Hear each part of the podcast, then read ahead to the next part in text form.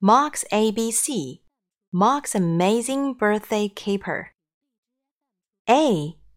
Mog accidentally ate an alligator, and all were amazed at the bang. B.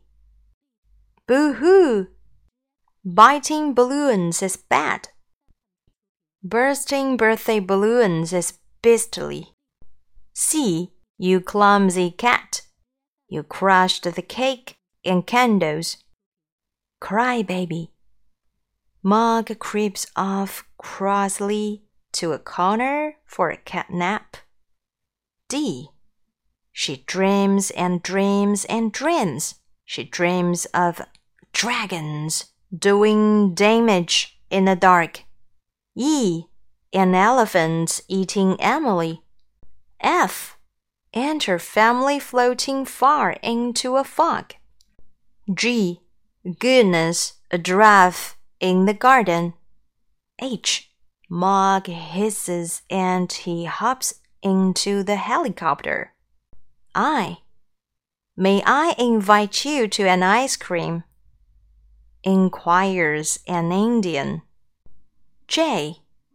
A jaguar joins them with a jug of jelly. K. To eat with a keeper and a ketchup from the kettle. L. But look who is lurking. Laying low, licking lips. It's M. A monster, a mad mouse monster. It may make a meal of me. N. Don't nip my nose. You nightmare nibbler. It has not noticed Nicky with his net. Oh, oh, oh, oops! Outwitted. Outraged. Overpowered. P. Mog purse. And they paddle past palm trees and parrots to a pale pink palace with purple pillars. Q. But what is that queer quiver? A quake. An earthquake. I feel quite queasy, says the queen.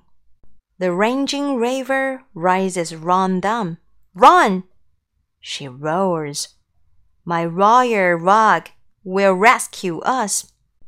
S. Soaring into the sky, Mog sees the survivors struggling on a sinking sofa, surrounded by smiling sharks. T. They're terrified. They're Mr. and Mrs. Thomas. They teeter, totter, trip. Their treacherous transport tilts. You, unbalanced, upset, upended. V, but on the verge of vanishing forever, Mog hears a voice, first vague, then very vivid. W, why are your whiskers wet? What is the water? Wake up!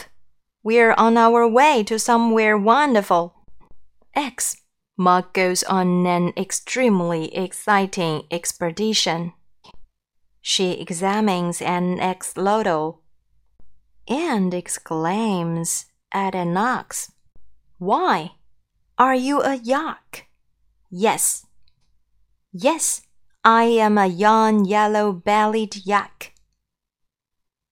She yawns at a yak, and then, Ippy! Yummy!